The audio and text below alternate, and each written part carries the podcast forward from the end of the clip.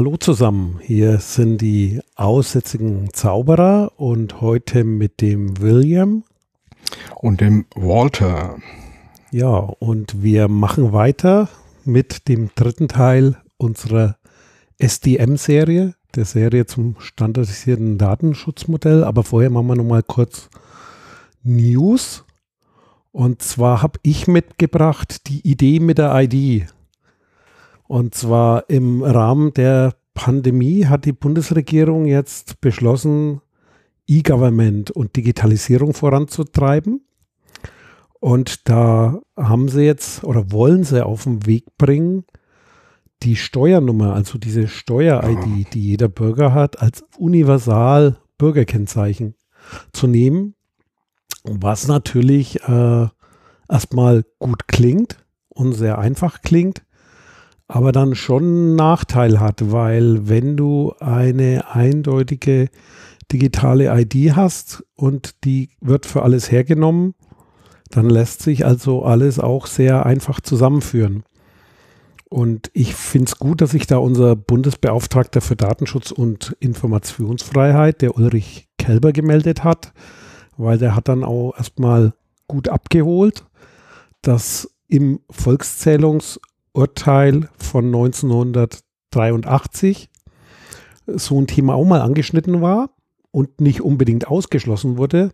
Aber es gibt ja intelligente Möglichkeiten, sowas umzusetzen. Und einfach eine ID herzunehmen für alles ist sehr riskant, hat sehr viele Nachteile und wird wahrscheinlich dann irgendwo auch vom Bundesverfassungsgericht landen. Und er schlägt vor, da was Besseres zu machen mit sogenannten ja, Kennzeichen, die teilverschlüsselt oder mit Kryptographie generiert werden. Also, dass es so Tokens gibt, die für Teilfunktionalitäten sind.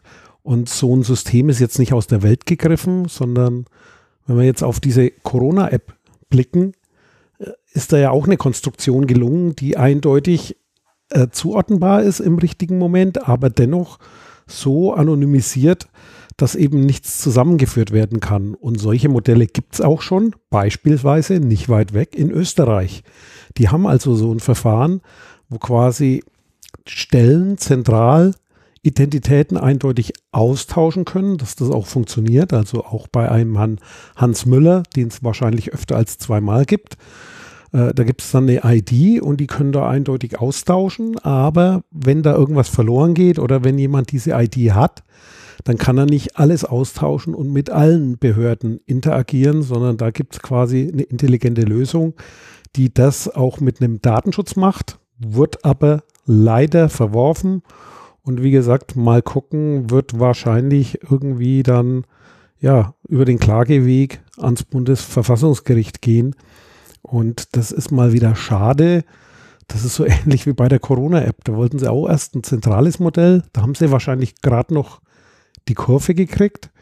Und hier wahrscheinlich nicht. Das heißt, dann dauert es doch wieder länger, dann ist doch wieder eine Chance vergeben und doch wieder irgendwas verpennt, wenn man jetzt so was Halbgares macht und dann wird wieder Geld ins Sand gesetzt, was ich sehr, sehr schade finde. Ja, aber ähm, was das natürlich auch immer wieder zeigt, ist so diese, dass wahrscheinlich doch immer nicht ganz so verkehrt ist, diese Befürchtung ähm, äh, auch, ähm, ja, ich sage jetzt mal laut zu äußern, dass hier und da vielleicht auch noch ein paar andere, ähm, ähm, sage jetzt mal, Ideen ähm, so als als ähm, ja Begleit ähm, Lösung da mit mitschwingen. Ne? So dieses, dieses äh, Datenschutz äh, auf der einen Seite hochhalten und, und zu sagen, ja, das ist uns natürlich wichtig und es ist uns auch klar, dass wir den brauchen, aber dann die App oder das, was da gemacht wird, jetzt hier mit dieser ID, dann so, ich sage jetzt mal, zu implementieren, dass dann doch mehr möglich ist, äh, was du normalerweise nicht willst. Ja, also wie zum Beispiel wirklich so eine einheitliche Nummer, die dich dann definitiv auf allen möglichen Ebenen ähm, sauber äh, identifizieren kann und so. Ne? Dieses Thema ist ja auch nicht neu. Das ist ja in den 70er Jahren war das schon ein Riesenthema, so dann auch mit dem neuen Personalausweis, das äh, ähm, äh, ja so eine so eine eindeutige ID damit äh, geprägt wird die dann genutzt werden kann. Und ähm, ja, das mit der, mit der Steuernummer hatten wir, glaube ich, auch schon öfters. Ne? dass man die praktisch über alles zieht und dann die Steuernummer auch gleichzeitig deine Krankenkassennummer ist und die Krankenkassennummer gleichzeitig dein Personalausweis, äh, deine Personalausweis-ID und was nicht immer, ja. Ja, müssen wir mal abwarten. Ist auf jeden Fall ein spannendes Thema und das muss man definitiv im Auge behalten. Ne? Definitiv. So, ich habe äh, auch ein schönes Thema. Das, das kann ich gar nicht so lange ausholen, weil ich mich noch nicht wirklich so tief damit beschäftigt habe. Aber finde es trotzdem interessant, weil aus der Ecke immer wieder ähm, äh, sehr ähm, tiefgreifend technische, interessante Entwicklungen kommen. Und zwar der Erfinder des World Wide Web, äh, Berners-Lee, Sir Berners-Lee mittlerweile ja auch, ähm, der sich ja immer noch als Vorsitzender des W3C ähm, sehr stark engagiert, hatten ähm, dieses Jahr ein, ähm, ja, so ein, so ein, so ein, wie nennt man das, ein Campus äh, gemacht, äh, virtuell. Und äh, da im Prinzip sich nochmal für, für eine neue, für die Weiterentwicklung des World, World Wide Web äh, ähm, stark gemacht, soziale Netzwerke eben dezentral zu zu organisieren und ähm, da auch nochmal so, ich sage jetzt mal, eine sehr schöne auch Diskussion ähm, angeführt hat, äh, wie sowas umgesetzt werden kann, was das denn eigentlich alles bedeutet und wie sich damit letztendlich auch das World Wide Web äh, weiterentwickeln kann. Finde ich deswegen interessant, weil der ja eh schon immer wieder mal ganz neue ähm, Ideen ähm, reingebracht hat. Ich erinnere mich jetzt nur einfach an diese auch noch nicht ganz abgeschlossene Geschichte Semantic Web, also äh, in, ins Web, ähm, ja, ich sage jetzt mal Inhalte ähm, so rein zu formulieren, dass das eben nicht nur, ähm, ja, wie soll man sagen, eben nicht nur ähm, äh, formal ähm, beschrieben äh, wird, äh, was im Web passiert, sondern eben auch inhaltlich beschrieben werden kann. Sind wir mit Sicherheit noch nicht so weit, äh, dass man sagen kann, das hat sich jetzt alles schon erledigt, aber das waren auch so Ideen, die er mit ins Leben gerufen hat und wo er auch noch dran ist. Aber das kann man sich definitiv mal angucken. Ich glaube, dieser Campus, den er da gemacht hat, der ist auch ähm, noch zu sehen. Also den gibt's als Video. Ähm, ist ja auch als Videochat, ähm, hat er ja auch stattgefunden. Den kann man mit Sicherheit sich angucken und Heise hat da einen kleinen Bericht drüber gebracht. Den verlinken wir. Und dann habe ich schon eine schnelle zweite Meldung. Der Amiga ist 35 Jahre alt. Und er lebt immer noch. Ja. Er lebt immer noch. Wie viel hast und du? Und lebt immer noch. Ich oh, kann es gar nicht zählen. Warte mal. Jetzt im, im, im Laufen habe ich zwei Originale. Da habe ich noch ein paar im Schrank stehen. Und einen neueren Amiga 4, also mit dem OS 4 habe ich einen da laufen und dann gibt es ja auch noch ein paar Derivate, die auf andere Hardware laufen, habe ich auch noch einen. Aber ähm, ja, ich glaube insgesamt habe ich so zehn Amigas da rumstehen. Ich habe gar kein Amiga. ja, das, das da auf der Asche auf dein Haupt. Warst du so ein Atari-Fan oder was? Nee. nee, ich habe andere Dinge, aber ja. Und ich habe auch noch eine kurze Meldung und zwar, was mich immer überrascht, aber das ist ja, so als Datenschützer guckt man wahrscheinlich äh, anders auf Dinge. Und zwar ein Ding ist, äh, Achtung, deine Daten bei Apple in der Cloud werden nach 180 mm. Tagen, Tagen, gelöscht, also die Backups, also nicht die aktuellen, sondern die, die mal gesichert wurden.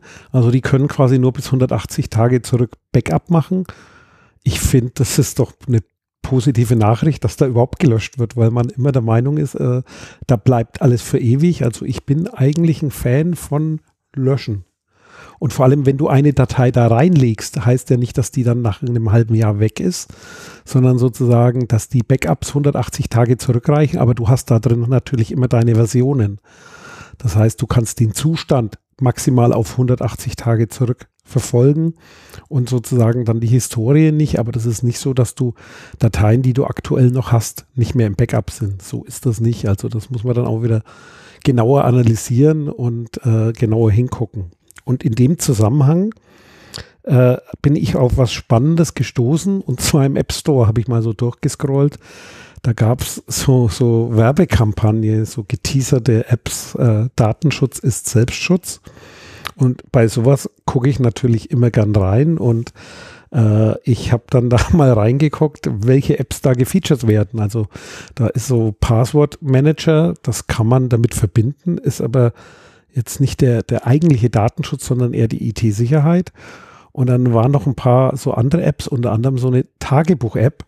Und da habe ich dann mal die Datenschutzhinweise gelesen und fand die total spannend und gleichzeitig gruselig. Und zwar, die sagen, was sie alles machen und die sammeln gewaltig viele Daten. Und äh, das ist so ein Punkt, wo ich immer denke, aha, und wo ist da jetzt der Datenschutz als Selbstschutz, wenn man das liest, dass man die App nicht installiert oder wie?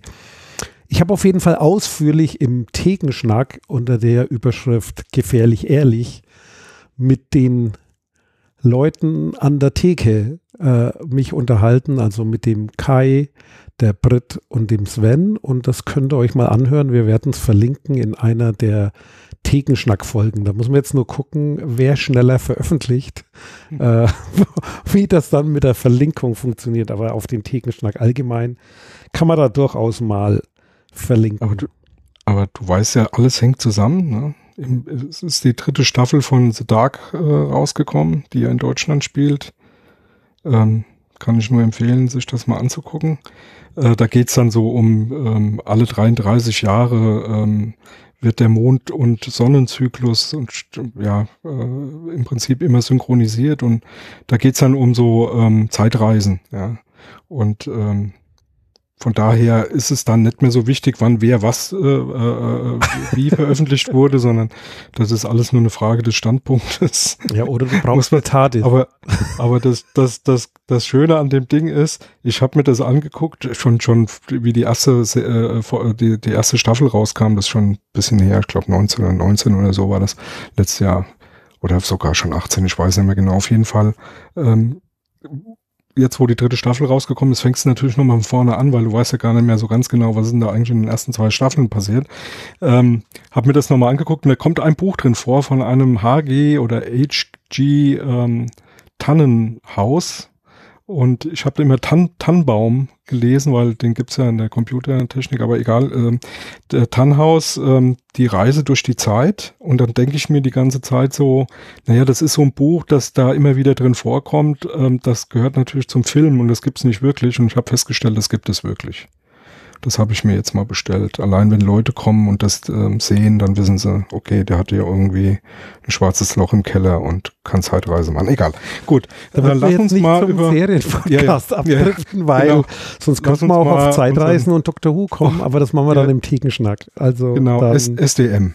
Ja. Das Standard-Datenschutzmodell. Wir waren zuletzt bei der Überschrift Dora 2. Wir haben also gesagt, das äh, macht jetzt keinen Sinn, da noch länger euch sozusagen in den Ohren zu liegen. Und wir haben dann gesagt, da machen wir jetzt eine neue Folge, dass man dann dazwischen eine Pause hat. Und wir sind beim Punkt Dora 2. Verarbeitungstätigkeiten. Was ist denn eigentlich Verarbeitung? Die haben das nochmal schön im Auszug einen Absatz wiederholt aus dem Gesetz. Das ist, glaube ich, eine gute Zusammenfassung. Da steht, im Sinne dieser Verordnung bezeichnet der Ausdruck Verarbeitung jeden mit oder ohne Hilfe automatisierte jeden mit oder ohne Hilfe automatisierter Verfahren ausgeübten Vorgang oder jede solche Vorgangsreihe im Zusammenhang mit personenbezogenen Daten wie das Erheben, das Erfassen, die Organisation, das Ordnen, das Speichern, die Anpassung oder Veränderung, das Auslesen, das Abfragen, die Verwendung, die Offenlegung durch Übermittlung, Verarbeitung oder eine andere Form der Bereitstellung, den Abgleich oder die Verknüpfung, die Einschränkung, das Löschen oder die Vernichtung. Punkt, Punkt, Punkt. Ich glaube, das ist heftig auf einmal. Also es sind ganz viele Schritte erklärt, die unter den Begriff Verarbeitung fallen. Also eine Aufzählung ja. und dann ja. geht es darum, dass es halt zu betrachten ist, den kompletten Prozess oder das komplette Verfahren, haben wir ja auch schon öfter gesagt, es ist hier eine Ende-zu-Ende-Betrachtung, Verarbeitung. Das fängt an mit dem Sammeln von Daten und nicht erst mit dem, sagen wir mal, Eingeben in den Computer oder mit dem Speichern oder in der Datenbank. Zu technisch sollte man das auch nicht immer betrachten, ja, das, also sondern glaub, den ganzen Vorgang mit betrachten. Ja, also ich glaube auch ein wichtiger Punkt ist, diese da, da ein Stück weit wegzukommen. Ähm, das, das ähm, steht ja hier auch Verarbeitung ähm, ohne oder mithilfe automatisierter Verfahren. Ja. Ähm, das heißt, auch nicht automatisierte Verfahren ist eine, ist eine Verarbeitung von personenbezogenen Daten. Ne? Also äh, große Frage ist, muss dazu ein Computer äh, da stehen? Ja. Ja. Oder ah, ist, nein, ist, es ist muss da, keiner dastehen. Ne, also als Beispiel jetzt, äh, will da jetzt mal das ähm, unser, unser, unser blödes Problem Corona da wieder mal auf den Tisch bringen, weil da, da werden so manche Dinge offensichtlich. Der Zettel, der ausgefüllt werden muss, wenn man in ein Restaurant geht oder in eine Kneipe geht, wo man seinen Namen reinschreibt und seine Adresse und Telefonnummer oder so, damit die ähm, äh, Inf Infektionsketten ähm, im Prinzip auch aufgelöst werden können. Also wenn da irgendwie was ist, dass man weiß, wer, wer war zu welchem Zeitpunkt denn auch da, ähm, das ist auch eine Verarbeitung, ja. Also ob das im Computer eingegeben wird oder ob das Zettel gesammelt werden, das ist da an der Stelle vollkommen egal. Und das ist wichtig, weil das manchmal ähm, außer Acht gelassen wird. Also ich habe das in der Praxis sehr, sehr häufig, dass dann so, naja, das, das habe ich da, das wird da aufgeschrieben oder so, das, das hat ja nichts mit äh, IT zu tun, von daher hat der Datenschutz da nichts zu suchen. Das ist nicht richtig, ja. Genau, und da steht ja auch, äh, die, die Zettel sollen ja nach 14 Tagen vernichtet werden und da steht ja auch werden. das Löschen oder die Vernichtung. Also das in Schredder, durch einen Schredder lassen, hoffentlich durch einen Schredder und nicht irgendwo ablegen oder mal abheften oder genau. zu den Steuerunterlagen nehmen. Nee, nee, nee, nee, nee, bitte nicht, liebe Kneipen und äh, Restaurantbetreiber. Das sollte genau. man nicht tun, sondern Zweckbindung. Ne? Zweckbindung. Wofür ist das? Genau. Auch die Offenlegung und Übermittlung, also nicht offen liegen lassen, also das sind schöne Begriffe drin. Das ist genau ein Thema. Ja, das ist ein schönes Beispiel. Und wenn man dann so ein Verzeichnis der Verarbeitungstätigkeit nach Paragraph 30 DSGVO hat, müsste das da auch drin stehen, denn da wird verlangt, so geht es hier weiter, ja, die Kontaktdaten des Verantwortlichen und Vertreters. Vertreter ist jetzt nicht der Stellvertreter, sondern meistens sind das ja juristische Personen, also der Firma und sozusagen der Person, die diese Firma vertreten kann. Dann auch immer interessant, die äh, den Datenschutzbeauftragten nennen. Dann den Zweck der Verarbeitung. Bei unserem Beispiel wäre das eben die Erfüllung der gesetzlichen, ist es gesetzlich? nie, der, der Auflagen was ist denn das? Das ist das Seuchengesetz, oder? Übers Gesundheitsamt. Ne? Das ist eine Verordnung, genau. die dann ist. Ja. Also die Erfüllung dieser Auflagen wäre hier der Zweck der Verarbeitung. Und dann beschreibt man die Kategorien der betroffenen Daten. Das wäre hier Name und Kontaktdaten. Also man müsste da jetzt nicht auffüllen, äh, aufführen, Vorname, Nachname und so weiter, sondern hier steht Kategorien. Das würde also reichen, da reinzuschreiben Name und Kontaktdaten und äh, Zeitpunkt des Besuchs dann würde ich sagen, wird das hier erfüllt, sowie gegebenenfalls die Übermittlung der personenbezogenen Daten an ein Drittland, das scheidet hier aus, an Empfänger, das wäre in dem Fall das Gesundheitsamt, potenzielle Empfänger, wenn man es weitergeben müsste und sonst keine, oder an eine internationale Organisation. Also da ein Hinweis für alle privatwirtschaftlichen Unternehmen, also alles, was nicht staatlich oder öffentlich-rechtlich und so weiter ist, äh, dieser Punkt wird oft, sehe ich in der Praxis, würde ich mal sagen, überinterpretiert, weil internationale Organisationen sind hier staatliche Stellen oder Organisationen wie zum Beispiel Interpol und sowas gemeint. Also das sind in der Regel die Übermittlungen, die auf Grundlagen von Gesetzen, Verordnungen, Bestimmungen da sind, Daten weiterzugeben. Wie zum Beispiel, wenn du Dinge produzierst, also du baust irgendwelche Fabriken irgendwo auf der Welt in einem anderen Land, dann hast du gegebenenfalls dort Meldepflichten, welche Menschen du dort hast, die mitarbeiten oder ob die eine Impfung haben und so weiter. Das wäre damit gemeint. Äh, da ist jetzt nicht immer jegliches Weitergeben von Daten, ist eine Übermittlung an eine internationale Organisation und Empfänger sind zu nennen. Also wenn du eine Niederlassung deiner Firma in dem Land hast, dann sieht das schon wieder ein bisschen anders aus. Das ist dann sozusagen keine, keine internationale Organisation oder ein Empfänger. Empfänger wäre dann dort die Behörde, die die Steuerdaten zum Beispiel kriegt, weil man dort steuerpflichtig ist oder weil man sich dort melden muss, weil es irgendwo ein Meldegesetz gibt. Also mhm. so ist das zu verstehen. Und, und auch, auch, ja, auch da nochmal der, der Hinweis, weil das auch ähm, häufig ähm, ja, sage jetzt mal, falsch interpretiert wird oder, oder missverstanden wird. Ähm, wichtig ist, was ihr selbst tut, ja, oder was diese Firma selber tut. Ne? Wenn das jetzt hier, nehmen wir diesen Fall von eben, ja, wenn da das Gesundheitsamt kommt und holt sich diese Daten ab, aus welchen Gründen jetzt auch immer, und dann wird dann irgendwas ausgetauscht mit wem auch immer, dann macht das das in der Regel dann eben das Gesundheitsamt. Das hat nichts mehr mit dir, mit dem Restaurant zu tun.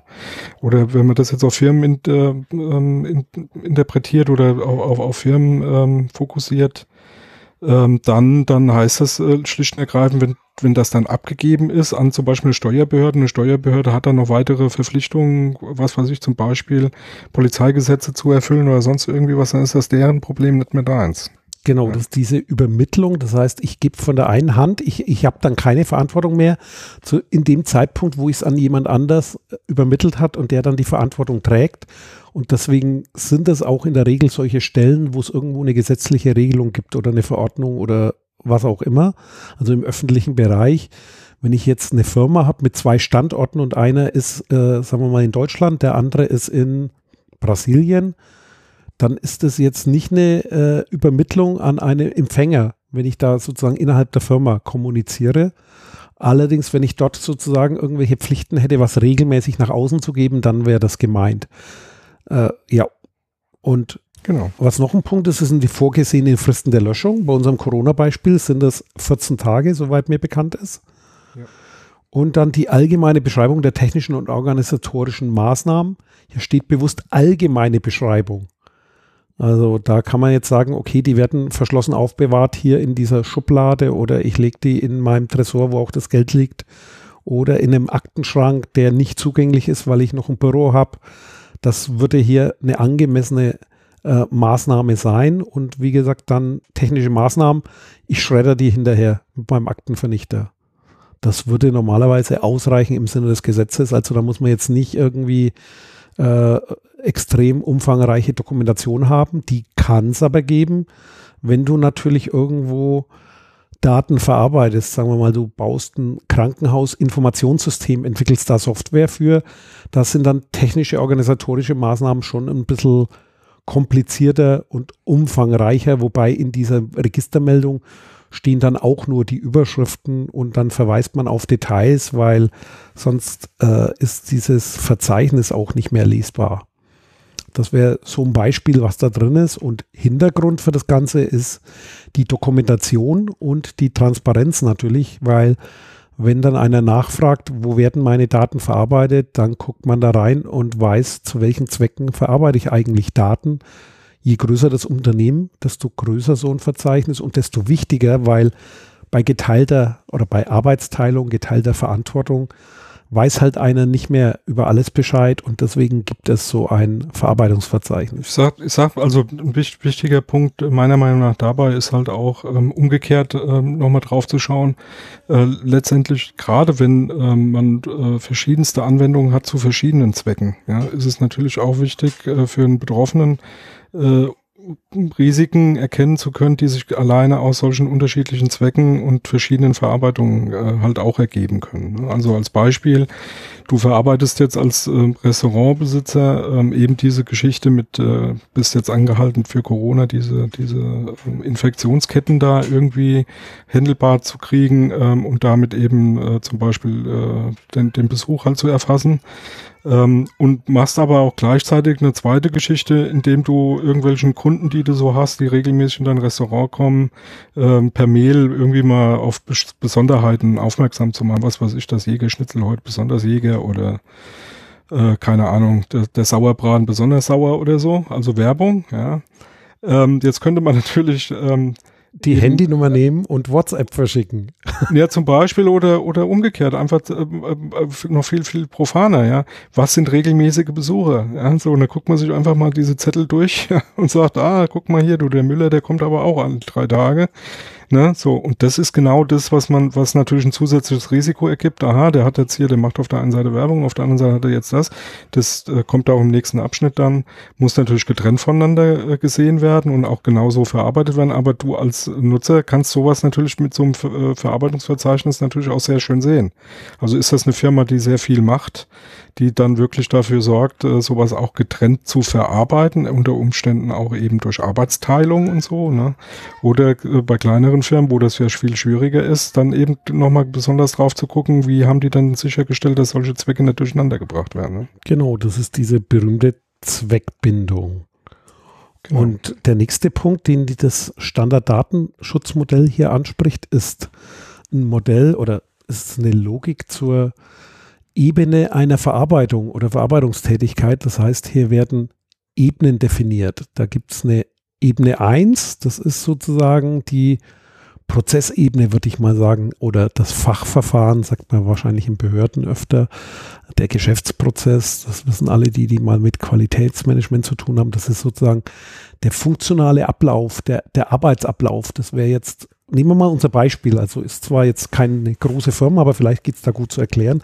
Das ist sozusagen vom, vom Einsammeln bis zum Vernichten wäre jetzt mein Prozess, was ich da tue, das wäre die, die Ebene 1 und dann muss dafür der Zweck festgelegt werden. Und da sind wir bei dem Thema, das du gerade genannt hast, die Bestimmung des Zwecks in dieser Verarbeitungstätigkeit, also in dieser Kette, die da nacheinander abläuft, wie ich muss ein Formular haben, ich lasse das ausfüllen, ich spreche die Leute an, ich nehme das entgegen, ich lege das irgendwo ab, dass es gut verwahrt ist und ich nehme es nach 14 Tagen raus und führe das einer Vernichtung zu. Und da ist eben der Zweck die Erfüllung dieser Auflagen für diesen Infektionsschutz oder für die Infektions, im Sinne des Infektionsschutzgesetzes.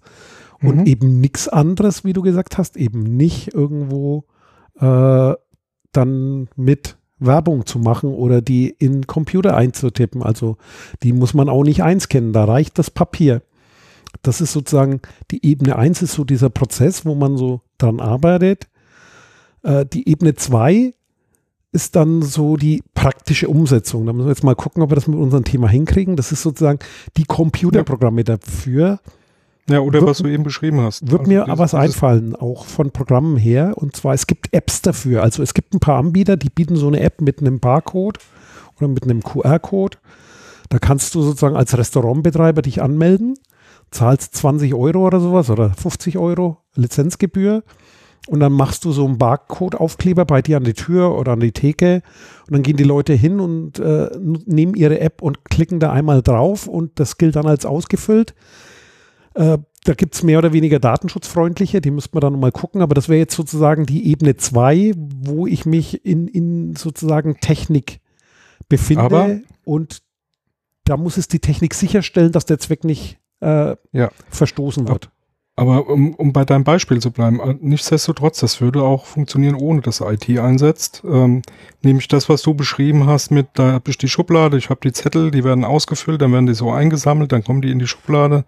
Da wird jeden Tag einmal drüber geguckt, was ist jetzt schon 14 Tage alt, dann geht das in Schredder. Das ist ja letztendlich auch, auch wenn es nicht mit IT gelöst wird, nichts anderes wie eine praktische Umsetzung, ja, eine Verarbeitung. Und das ist ja genau das, was da verlangt wird. Also die Ebene 2 könntest du genauso gut so beschreiben. Ja, und auch steht ja hier das Risiko minimieren, dass die Zweckbindung unterlaufen wird, wäre die Schublade abzuschließen oder nicht jeder hat Zugriff oder Mitarbeiter abschließen, genau. genau. Oder ja. einer hat die Aufgabe, da immer durchzugucken und der andere hat die Aufgabe, das abzu äh, einzusammeln oder die anderen, je nachdem, wie du organisiert bist. Ja, stimmt.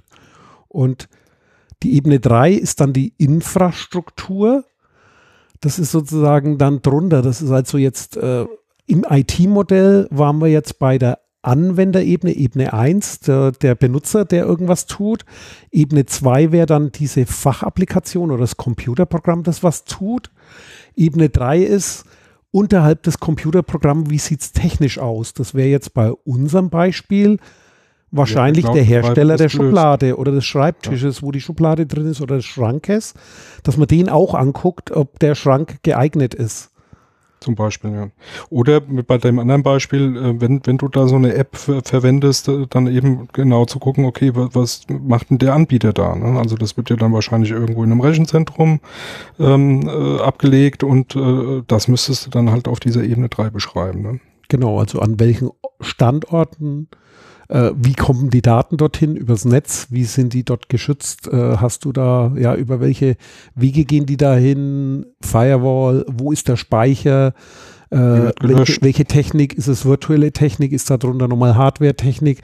Also soweit es da geht, das ist sozusagen dann die Ebene 3 und dass auch dort die Zweckbindung erhalten bleibt. Das heißt zum Beispiel, es gibt kostenlose Cloud-Services, wo du was reinschmeißt und jeder hat Zugriff drauf. Das wäre dann ungeeignetes auf dieser Ebene 3, um dort die Zweckbindung zu erhalten, oder, weil jeder ja. ran kann, also sozusagen auch auf dem unteren oder. Oder, ein schönes anderes Beispiel wäre, dass äh, die dann das umsonst anbieten, aber dann da reinschreiben, die Daten werden halt ich sage jetzt mal, an irgendwen weitergegeben, der dann Werbung verschickt. Ne? Genau. Ach, Sie besuchen gerne Restaurants, Sie, wir haben Sie schon in Fünfen erwischt, weil Sie die tolle App da benutzen. Wie sieht's denn aus? Wollen Sie nicht mal in der Sechse gehen? Ja? Also das wäre dann eben genau sowas, was nicht passieren darf. Ja, oder bei unserem Beispiel wahrscheinlich dann auch, ob das geeignet ist sozusagen, äh, ist dann der Aufstellungsort. Das ist auch die Infrastruktur. Also wenn ich dann zum Beispiel die in einem Zettelkasten sammle, diese Zettel, und der steht äh, an der Restauranttür, wo jeder reingreifen ja. kann, ja, wäre sozusagen dieser Ort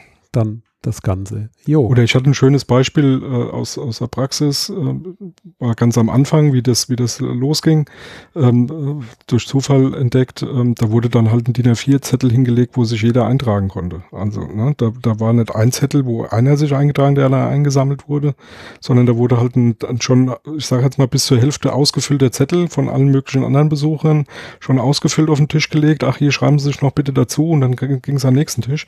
Da konnte dann jeder, der das Ding äh, ausfüllt, gucken, wer dann, ich sage jetzt mal, die, die letzten halbe Stunde, Stunde äh, auch schon in dem Restaurant war. Das ist natürlich auch nicht äh, sinnvoll. Ne? Genau, so wie die Teilnehmerliste sozusagen bei anderen Veranstaltungen. Ja, genau. Halt, aus Umweltgründen hat man natürlich, Umweltschutzgründen hat man Papier gespart. Ist natürlich Quatsch. Also auch da kenne ich intelligente Lösungen. Also ich kenne da so ein Bistro, da sind dann die Zettel einfach kleiner gemacht worden. Das heißt, man schneidet ja. aus um DIN A4 dann fünf halt Zettel zehn Zettel fertig, oder fünf Zettel ja. raus, indem man die dann halt Streifen schneidet und äh, hat dann diese und dann kann man die auch gleich in die Box reinwerfen. Also das sind auch so Möglichkeiten, die es dann gibt und das dient halt dem Schutz des Verarbeitungszwecks und da wären wir schon beim nächsten Punkt. Zweck heißt die Überschrift. Ja. Genau. Da geht es halt um das Thema, das haben wir gerade schon angeschnitten. Äh, erstmal der Zweckabgrenzung legitime Zweck, also die Grundlage, da steckt die Rechtsgrundlage drin äh, oder die, die, die, der Grund der Verarbeitung und das Ziel, äh, wofür braucht man die Daten und dass das genau bestimmt ist. Und äh, dann gibt es halt verschiedene Aspekte, die äh, gewährleistet werden müssen, um Zweckbindung der Verarbeitungs um eine Zweckbindung der Verarbeitungstätigkeit dann auch zu sichern. Ja. Zum Beispiel wären da Zweck ja. Abgrenzung und Trennung, hast du vorhin schon mal angeschnitten. Ja. Das ist quasi, wenn man getrennte Dinge tut, die auch voneinander zu trennen. Das heißt, wenn ich äh, auf der einen Seite äh, Kundenbefragungen mache von meinen Gästen, eben die nicht mit demselben Zettel zu machen. Das wäre auch so eine unzulässige Kopplung. Das heißt, du kannst auch deine Besucher, denen kannst du einen Zettel hinlegen. Hotels machen das, die legen sowas aufs Bett. Wie hat es ihnen hier gefallen und so weiter. Und das dürfte man halt dann nicht auf ein und demselben Zettel machen, weil sonst wäre die Zweckabgrenzung nicht mehr gewährleistet, weil dann die Daten, die für verschiedene Dinge da sind, plötzlich Nehmen vermischt werden. Nehmen wir ein schönes Beispiel. Du jetzt als Restaurantbesitzer denkst du dir, ach hier, weißt du was, ich mache ja auch nur Werbung, warum nicht gleich unten noch so eine Einwilligungserklärung mit auf den Zettel drücken? Ne? Ähm, hier ein Kreuzchen machen, darf ich Ihnen Werbung zuschicken. Ne? So, und machst dann deinen Zettel ausfüllen für wegen, wegen der Corona-Geschichte und auf der anderen Seite unten noch ein Kreuzchen, dass er zusätzlich noch Werbung geschickt äh, bekommt. Genau das wäre damit gemeint. Das ist eine, keine saubere Abgrenzung, macht keinen Sinn ähm, und äh, letztendlich auch schwierig zu entkoppeln. Ja, also das kriegst du auch in den, in den, in den Abläufen natürlich äh, sehr, sehr schwer umgesetzt. Und es macht auch inhaltlich meiner Meinung nach äh, kein, kein gutes Bild. Ne? Jemand, der das bisschen ernster nimmt, der ähm, hat da wahrscheinlich eher weniger Lust, in so ein Restaurant zu gehen. Muss man mal ganz klar sagen. Genau, und das ist sozusagen, diese Zweckbindung muss halt beachtet werden. Und da muss man halt gucken, äh, wie ist das gestaltet, äh, wie, wie das auf allen Ebenen ausreichend voneinander getrennt ist, aber auch zwischen den Ebenen sozusagen an Schnittstellen, also da, wo Daten übergeben werden, wird da diese Zweckbindung mit übergeben. Das heißt, wenn man da, wie wir vorhin hatten, so ein Beispiel, wenn ich mit einer App arbeite und dann noch eine Infrastruktur habe. Das heißt, wie ist dann sozusagen Schritt für Schritt in diesen ganzen Schichten oder auf diesen ganzen Systemen nach wie vor der Zweck sichergestellt. Tiefer würde ich da jetzt auch nicht reingehen. Also man könnte jetzt da noch horizontal ja. und vertikal das auseinandernehmen, aber ich glaube, in dem Podcast könnte man dann schon nicht mehr folgen. Dann kommen wir zum nächsten Punkt, der sozusagen in der Verarbeitungstätigkeit relevant ist. Das sind die Komponenten, die man dazu verwendet. Ja. Also alles, was dazugehört, ne? Ähm, was wir eben auch schon mal so ein Stück weit ähm, ähm, äh, angesprochen haben, aber hier noch mal ein bisschen strukturierter äh, letztendlich zu beleuchten hat, nämlich ähm, alle Objekte, um die es geht, nämlich ähm, die Daten selbst, ne, um was für personenbezogene Daten geht's hier, dann die Systeme und Dienste, die dafür verwendet werden, also welche Infrastruktur, was hatten wir eben bei den Zetteln, die äh, von mir aus diese Schublade abschließbar, die Zettel, die Box, wo sie reingeschmissen werden können, solche Dinge oder bei, bei den üblichen technischen Mitteln, was für Rechner, was für ähm, Dienste nehme ich in Anspruch, welche Cloud-Dienste zum Beispiel. Ähm, und dann äh, als drittes natürlich die eigentlichen ähm, äh, Prozesse, nämlich die technischen Prozesse, die organisatorischen Prozesse und die personellen Prozesse.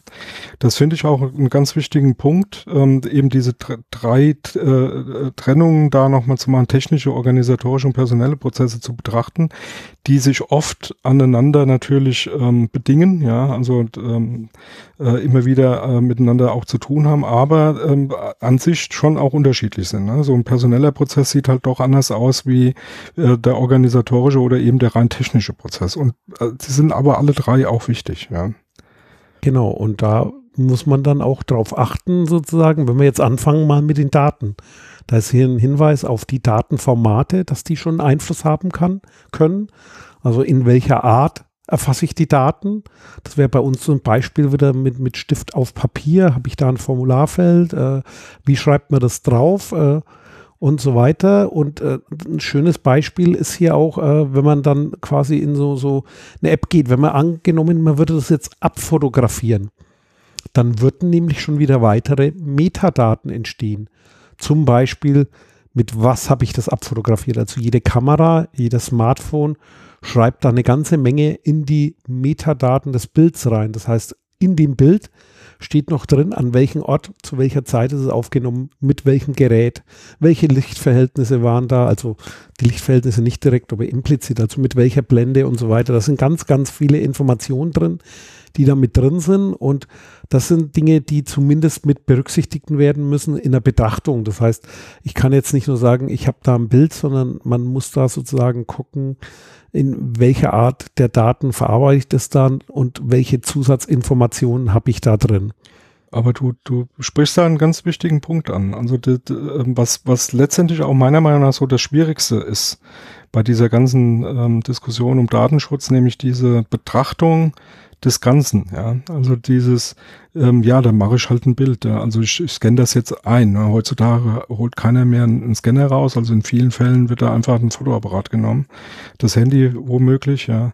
Ähm, und einfach ein Bild ge geschossen. Ist eh viel billiger, geht schneller. Ne. Was willst du da mit einem Scanner irgendwie machen? Aber du hast genau dieses Thema, dass derjenige, der so einen Prozess beschreibt, also den technischen Ablauf sich erdenkt, ja, natürlich auch auf genau sowas dann zu achten hat. Also der muss dann wirklich schon ähm, so weit ähm, ähm, äh, schauen, okay, entstehen da unter Umständen weitere Informationen, die im Sinne des Datenschutzes auch komplex äh, zu, zu, zu, zu, zu Komplikationen führen können. Ja, also ähm, und das ist manchmal gar nicht so einfach. Man muss da schon äh, relativ viel Wissen auch mitbringen. Ne?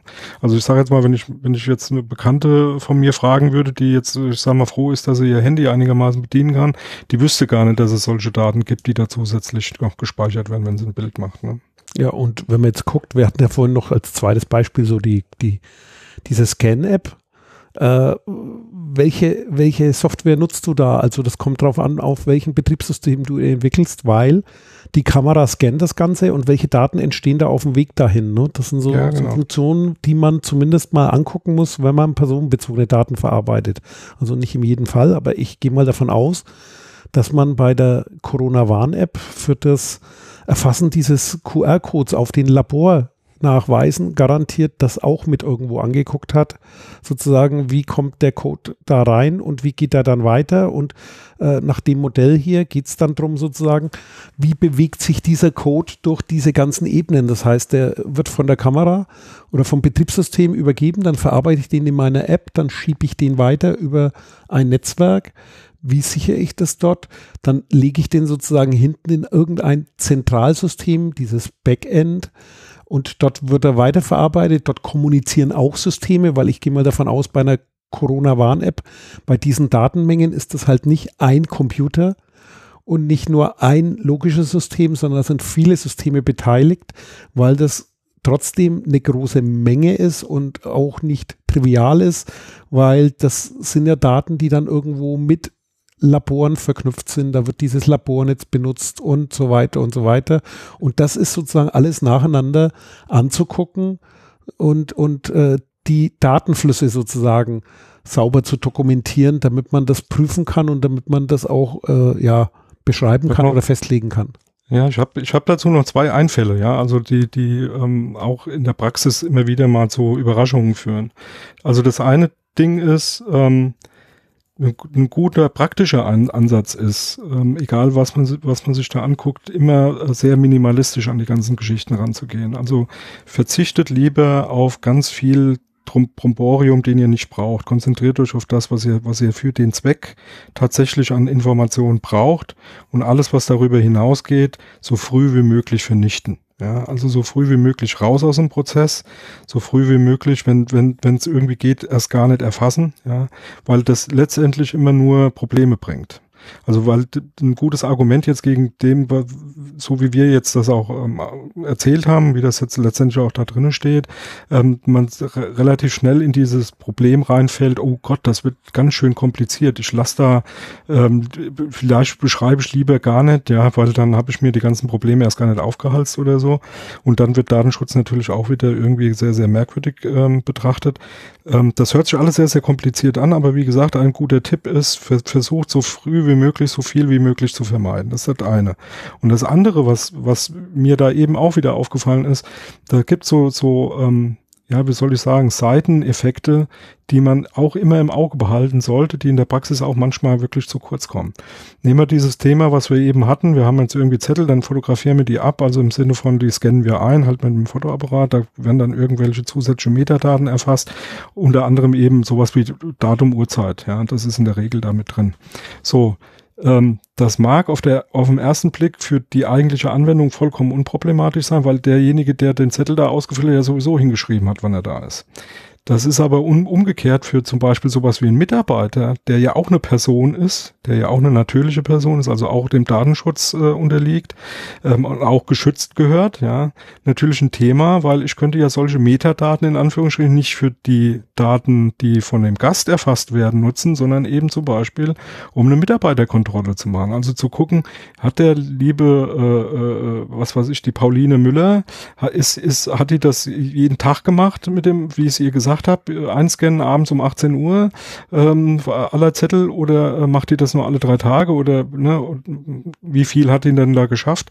Das könnte ich natürlich über solche Metadaten auch erfassen. Ne? Also im Nachhinein auswerten, äh, wie, wie hat ähm, ähm, die Person da gearbeitet, wie viel hat die geschafft, wann hat die das gemacht und genau das ist dann zum Beispiel auch wieder ein Zweck, der dann ähm, eben eine besondere Rolle äh, einnimmt und äh, nicht zu der Corona-Geschichte gehört. Ne?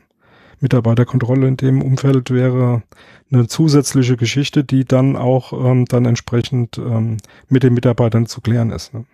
Jo, und äh, wie gesagt, da geht es jetzt um die Datenflüsse und zwar, man macht das, damit man die auch überprüfen kann, damit sie ja beherrschbar sind und damit dort der Datenschutz eingehalten wird.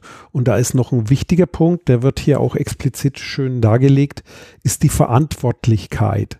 Und wenn wir wieder zu unserem ja. Beispiel zurückgehen, sozusagen, wer hat wo die Verantwortung? Ich würde jetzt, äh, weil es leichter fällt, mal nochmal die, die Corona-Warn-App hernehmen. Das heißt, äh, wer ist eigentlich verantwortlicher für das Sammeln? Da gibt es quasi die ganzen Beteiligten. Äh, da gibt es quasi Äh, die Software wurde entwickelt von SAP zusammen mit Telekom.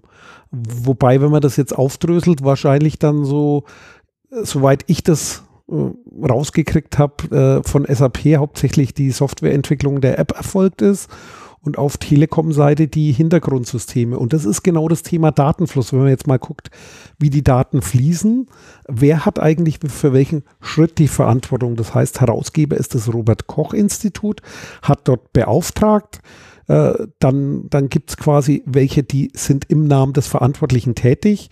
Dann, wenn man aber den ganzen Prozess anguckt, das, das geht dann noch viel weiter. Das heißt, die App lädst du dir aus einem App Store. Hast du ein iPhone, dann ist das der Apple App Store. Hast du ein Android-Telefon, also von irgendeinem anderen Hersteller, das das Betriebssystem Android hat, dann gehst du über diesen Google Play Store. Das heißt, auch das ist zu betrachten und auch dort fallen Daten an und da ist dann immer zu gucken, wer ist dort verantwortlich. Und im Backend haben wir was von Laboren gesagt, dann gibt es Gesundheitsämter, da gibt es ganz viele Verantwortliche und das ist sozusagen das Thema, wenn man so einen Datenfluss darstellt, an jeder Stelle dann klärt, wo sind die Grenzen, wo sind Verantwortungsübergaben und Schnittstellen sind dann nicht nur die technischen Schnittstellen, also nicht nur, wo ich beschreibe, das eine System kommuniziert hier über ein technisches Protokoll mit dem nächsten, sondern auch die Schnittstellen, wo geht die Verantwortung von einer Person auf die andere über und die müssen nicht unbedingt immer an derselben Stelle liegen. Also das ja. ist sozusagen ja im Prinzip, wenn du jetzt noch die den Betrieb dieses Ganzen, die Administratoren mitnimmst, dann ist sozusagen der Arbeitsplatz des Administrators eine Schnittstelle eventuell in so einem Backend, weil der dafür sorgt, dass der Server läuft, aber eben nicht derjenige ist, der wieder die Daten verarbeitet. Also man sieht, das kann komplex werden und wenn man guten Datenschutz machen will und die DSGVO, die hat da einen hohen Anspruch und auch dieses Standarddatenschutzmodell soll ja helfen, das alles sozusagen sauber zu beschreiben, um die Einhaltung zu garantieren, dann muss man dem eben auf diese Art auf den Grund gehen und das zu beschreiben. Und ich finde das ganz wichtig, weil das ist ja eigentlich, ich würde mal sagen, in Deutschland noch ja Datenschutz Neuland weil in der Regel äh, kennt man sich ganz gut aus mit der Verarbeitung im Auftrag, also Auftragsverarbeitung. Das regelt der Artikel 28 in der Datenschutzgrundverordnung. Der eine wird für den anderen tätig, der hat einen Auftrag und der richtet sich dann nach dieser Weisung. Es gibt aber noch ein zweites Modell, das ist der Artikel 26, gemeinsame Verantwortung. Und die gilt immer dort, wo man diese Verantwortung eben nicht eindeutig äh, nur nach Auftrag macht, weil dort äh, gibt es irgendwo einen Übergang. Das war dein Beispiel vom Anfang, wenn ich zum Beispiel diese Daten an das Gesundheitsamt weitergebe. Ab dann ist das Gesundheitsamt verantwortlich. Und sozusagen, da habe ich so eine Grenze. Es gibt aber auch Themen, da ist sozusagen, da ist in jedem Teilschritt zu betrachten, wer ist der Verantwortliche und für so eine Ende-zu-Ende-Betrachtung gibt es dann gegebenenfalls eine gemeinsame Verantwortung, wo gewährleistet sein muss, dass sich der Betroffene an jeden wenden kann und das dann an den entsprechenden weitergibt, damit ich hier meine Rechte wahrnehmen kann und Transparenz gewährleistet ist. Und die müssen auch beschreiben, sozusagen untereinander, wie sie diese Datenweitergabe oder auch die Anfragen weitergeben, wie sie das miteinander organisieren. Wichtiger, wichtiger Punkt äh, vorneweg ist natürlich auch ganz klar äh, zu sehen, wer weisungsbefugt ist. Also wer kann denn wem denn sagen, wie er was zu tun hat? Also wenn ich dann wirklich ein Problem sehe, ja, auch in der Verarbeitung zum Beispiel der personenbezogenen Daten, ähm, äh, kann ich denn Weisungen dann letztendlich auch sauber den verantwortlichen äh, Stellen dann auch zuordnen. Ne? Also kann ich dann wirklich sagen, ah, da kommt der, der, der, der, der, der Walter da um die Ecke und sagt, er, hier, das darfst du aber so nicht machen. Ja, darf er das dann überhaupt? Ne? Ist er denn überhaupt weisungsbefugt? Ne? Also ist er im Auftrag von William unterwegs oder nicht? Zum Beispiel. In unserem Beispiel auch wieder, das ist so ein Punkt, zum Beispiel äh, bei dieser Corona-Warn-App schließe ich mal aus, dass es einen Auftragsverarbeitungsvertrag nach Artikel 28 mit Google oder Apple geben kann, auch wenn die darunter das Betriebssystem liefern und die Grundfunktion.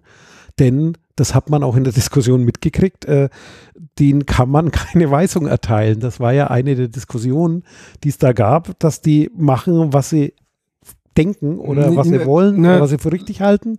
Was- Deswegen was war ja das auch- nicht der Vorgang der Auftragsverarbeitung, sondern eher eine getrennte Verarbeitung Aber oder also um eine da- äh, gemeinsame Verantwortung. Also für eine schöne, schöne, schönes Beispiel eigentlich auch, ähm, weil das auch im, im, äh, in deren Geschäftsmodell gar nicht funktionieren würde. Also jetzt stellt man sich mal vor, man würde dann bei so einer Corona-App der Apple vorschreiben, wie sie dann in ihrem App Store was zu tun haben, weil wir das jetzt hier aus dem deutschen Recht heraus so haben wollen. Ähm, wäre da weisungsbefugt und würde sagen, hier, ihr müsst jetzt alles äh, umkrempeln, ja. Dann würden die sagen, hier, Moment mal, da funktioniert ja unser eigenes Geschäftsmodell gar nicht mehr. Oder irgendwelche Funktionen, die wir den anderen zugesichert haben, weil wir mit denen ja auch Verträge haben, das können wir gar nicht mehr gewährleisten. Das würde vorne und hinten nicht funktionieren. Und das muss man, muss man natürlich auch immer äh, betrachten. Ne? Das gibt, ähm, war früher auch schon so, immer sehr schwierige Umgebungen, wo wo man sagt, ich habe hier zum Beispiel ähm, eine Applikation, die ist halt so gestrickt und die funktioniert genau so und ähm, die kann ich anders ja gar nicht umsetzen, weil dann wäre der Aufwand, den ich treiben müsste in einem Backend, in dem wie ähm, ein Rechenzentrum funktioniert und abläuft, wie die Prozesse aussehen, müsste ich ganz anders da gestalten. Das kann ich hier gar nicht machen. Also kann ich die dann nicht im Sinne von zum Beispiel einer Auftragsverarbeitung äh, anbieten, weil dann könnte derjenige, der mir den Auftrag erteilt, ja auch genau sagen, wie ich zum Beispiel ein Backup zu gestalten habe. Das kann ich aber gar nicht, weil die Abläufe gar nicht da sind. Ähm, wäre dann auch letztendlich nicht umsetzbar. Also das muss man auch immer so ein bisschen im Hinterkopf haben. Viele Dinge funktionieren halt auch einfach gar nicht, wenn man das so machen wollte. Ja. Das Beispiel Corona-App, die wären nie fertig geworden. Ne? Ja, und vor allem in so einem App Store, es sind ja Millionen von Apps oder hunderte Ja. von Millionen von Apps, die in diesen App Stores sind. Also die können ja nicht alle irgendwie äh, einen Auftrag Sich nach uns funktioniert richten, nicht. ne? Ja, das ist, äh, genau. das funktioniert da nicht. Und auch im Cloud-Umfeld ist so, wer da sagt, ich habe da eine Auftragsverarbeitung mit dem Cloud-Provider, das ist eher grenzwertig, würde ich mal sagen, weil es ist eigentlich nicht äh, im Sinne des Gesetzes die Auftragsverarbeitung. Äh, das ist nur dort Also Modelle gibt es natürlich schon auch. macht. Ja, Ja, ja, das gibt's natürlich schon auch, äh, wenn, wenn das dann diese Plattformen hergeben, aber das ist eher selten der Fall. Also das wäre wie wenn du, ich sage jetzt mal, auf eine Microsoft oder auf eine Google oder so zugehst und sagst hier, ihr müsst jetzt euren, euer, euer, Cloud-Angebot oder AWS, ja, äh, Amazon ähm, äh, da- dazu gehen und sagen, ihr müsst euer Cloud-Angebot so und so gestalten, weil ich das jetzt genauso haben will, dann würden die sagen, alles klar, bau dir die lieber selber, weil unser Angebot das letztendlich gar nicht abdecken kann. Ne? Genau, und dann ist es in der Regel, und da gibt es ja jetzt auch die ersten Gerichtsurteile zu, ist es dann eine gemeinsame Verantwortung, das heißt ein Vertrag nach Artikel 26, wo festgelegt ist, an welchen Stellen, Schnittstellen Verantwortungsübergang ist. Und ein schöner Schlusssatz zu dem Kapitel steht hier, die Verantwortung für eine Verarbeitung liegt letztlich immer beim Verantwortlichen. Drum heißt er auch so.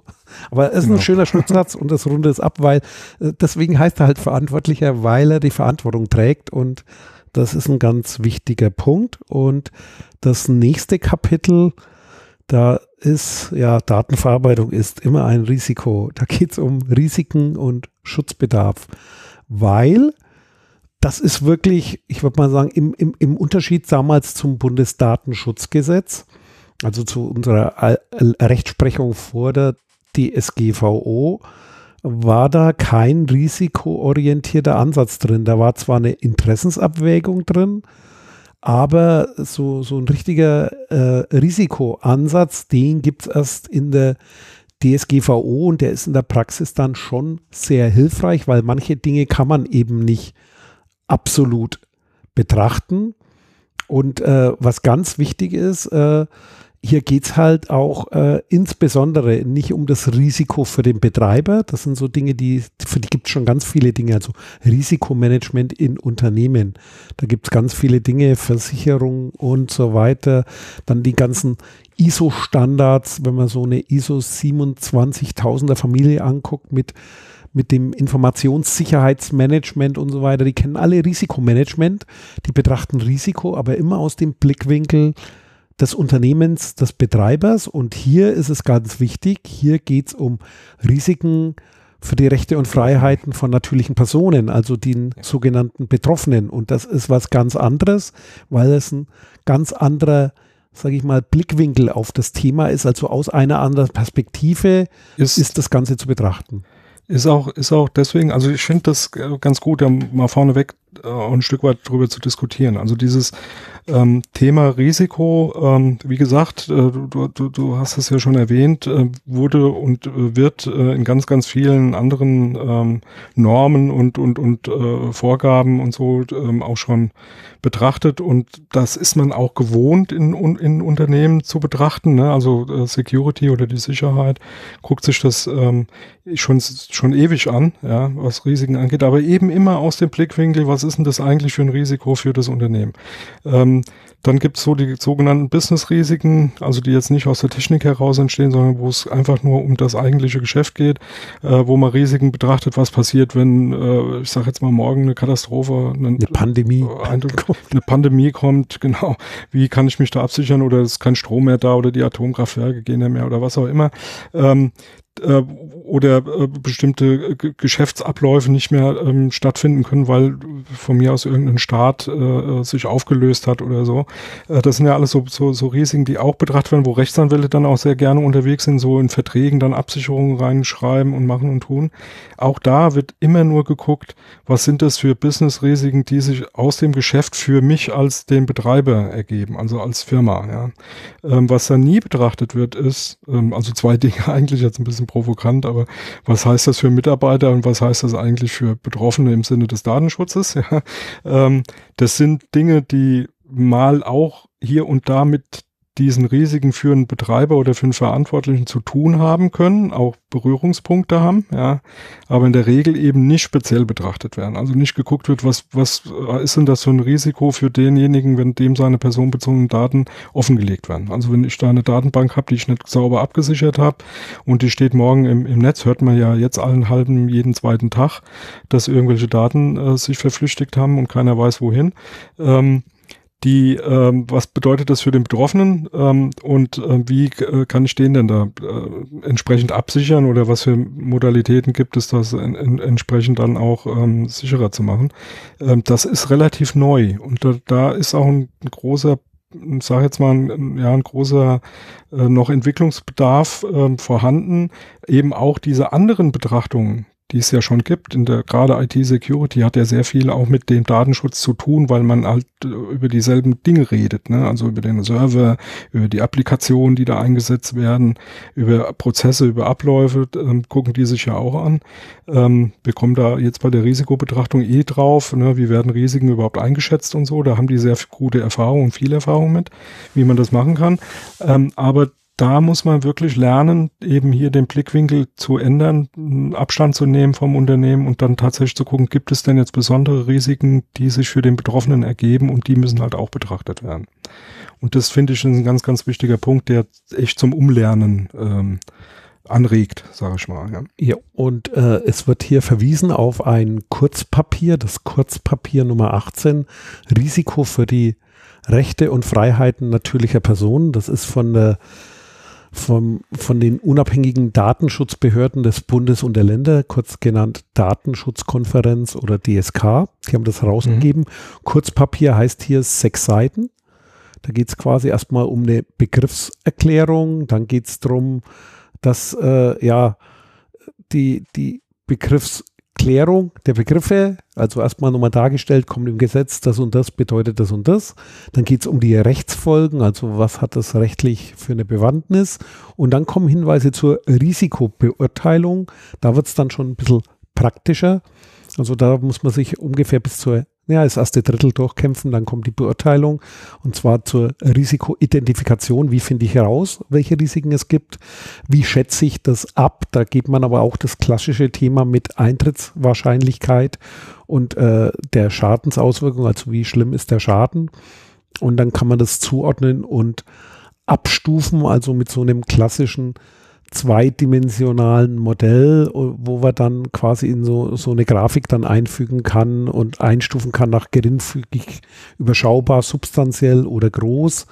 Und äh, es gibt eine Zuordnung zu Quellen, also woher kommen die Risiken, was kann ich dagegen tun, wie kann ich das abschwächen, also wie kann ich zum Beispiel abschwächen, dass das Risiko eintritt, also die Eintrittswahrscheinlichkeit, aber auch wie kann ich abschwächen, dass der Schaden zu groß wird. Also auch die, die Abschwächung der Schadenshöhe und das beurteilt man dann in so einer Risikobewertung, in so einer Risikomatrix äh, trägt man das ein mit so meistens vier mal vier Kästchen. Das machen die hier bei dem Beispiel auch und dann beschreibt man sozusagen das Restrisiko, was übrig bleibt. Also das ist eigentlich klassischer Risikoansatz äh, darauf zu übertragen und ja, ist äh, quasi Fazit ist, dass man genau das durchführen muss, also dass es eine objektive Ermittlung und Beurteilung des Risikos der Verarbeitung geben muss im Sinne der personenbezogenen Daten und äh, die ist notwendig, und, und, um festzustellen, um genau diese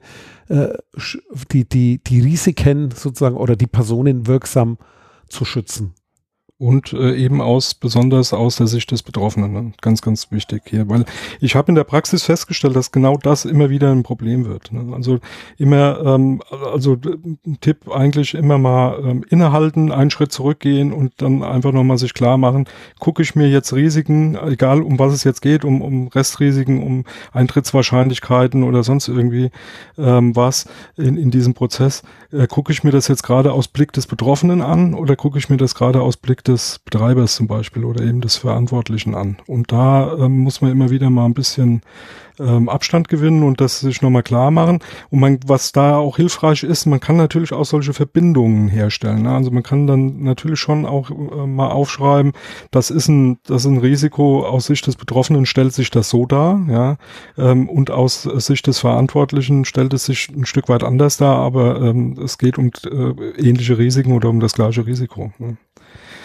Jo. Genau. Und äh, weiterer Hinweis, der hier gegeben wird, ist sozusagen äh, Hinweis auf den Erwägungsgrund 75. Erwägungsgründe der DSGVO, das sind ja, das ist eine Podcast-Serie von uns. Bei 75 sind wir da noch nicht. Sind wir, wir noch lange nicht. Ein ganz, ganzes Stück hin. Ja, oder wir ziehen das vor. wir verweisen dann auf diese Sendung hier, wenn wir es dann noch wissen. Äh, und zwar geht es da quasi auch um, um die möglichen Schäden für die Rechte und Freiheit natürlicher Personen. Und zwar gibt es verschiedene Aspekte. Also da geht es nicht nur um, oder es geht einmal um physische Schäden, also so direkt äh, Betroffenheit, also Beispielsweise, wenn man irgendwo eine Verarbeitung macht und entsteht dann Schaden, weil man nicht sorgfältig war. Ich hatte so Krankenhausinformationssystem, kann tatsächlich zu einem physischen Schaden führen, wenn man da nicht irgendwie ja richtig gearbeitet hat, dass ja, ein falsches Medikament gegeben wird, weil zum Beispiel, ja. die, die, genau. die, die Zuordnung nicht absichert oder nicht eindeutig macht. Nehmen wir nur mal das, das, das ist ein schönes Beispiel. Ne? Im Krankenhaus, ähm, was weiß ich, da kriegt ein Defibrillator angelegt, obwohl er gar, gar keine Herzschwäche hat, kann tödlich sein. Ja. Und dann geht es um materielle Schaden, Schäden, also das, was Material ist, das, was man auch in der Regel äh ein, einfacher ersetzen kann, also nicht immer einfach, aber einfacher und immaterielle Schäden, also die man nicht, nicht greifen kann. Da gehört dann äh, das ganze äh, psychische dazu oder so, also die Beeinträchtigung ja, oder, oder, Rufschädigung. Rufschädigung oder, ist ein gutes Das Beispiel. ist äh, enorm und daraus äh, können wir jetzt wieder zitieren, das Stichwort wäre dann das Herrenreiterurteil. Da müssen wir zu irgendeiner unserer ersten Sendungen verlinken, wo wir mal darüber geredet haben. Also das ist sozusagen, kann durch die Verletzung von Datenschutz äh, quasi ein Schaden entstehen, weil Information an die Öffentlichkeit gelangt und derjenige dadurch einen Schaden erleidet, weil er da dann nachher ja entweder Leid erfahren muss, also beeinträchtigt wird in seiner, sein, seinen Rechten, in seiner Freiheit, weil er an bestimmte Orte nicht mehr gehen kann oder beschimpft wird oder sich ja. nicht mehr zeigen kann oder schönes schönes andere, schönes anderes Beispiel ist äh, äh, wie hieß es das das Streisand äh, Phänomen da, ne? Ja. Die sich ja mal wehren wollte gegen eine Veröffent genau, gegen Veröffentlichung ihrer Privatadresse und äh, im Prinzip genau das Gegenteil dann passiert ist, aber ähm, ist natürlich auch ein gutes Beispiel in die Richtung. Ne? Genau.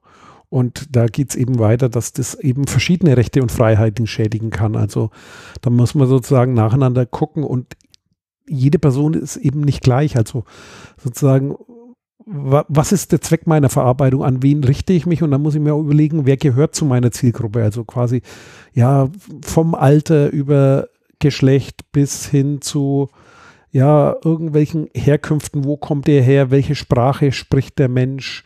Und alles, also da sämtliche Aspekte zum Betrachten. Hat der ein Handicap, hat er eine körperliche oder geistige Beeinträchtigung? Das sind alles Dinge, die man damit berücksichtigen muss, wenn man so eine Risikoeinschätzung macht, je nachdem, welche Art der Verarbeitung macht. Wie gesagt, wenn ich äh, hier irgendwo so, so ein Computerspiel gegen Langeweile baue oder ob ich ein Krankheits in Krankenhausinformationssystem schreibe, wird natürlich auch unterschiedliche Risiken haben und Ansprüche an die Sicherheitsmaßnahmen dann haben.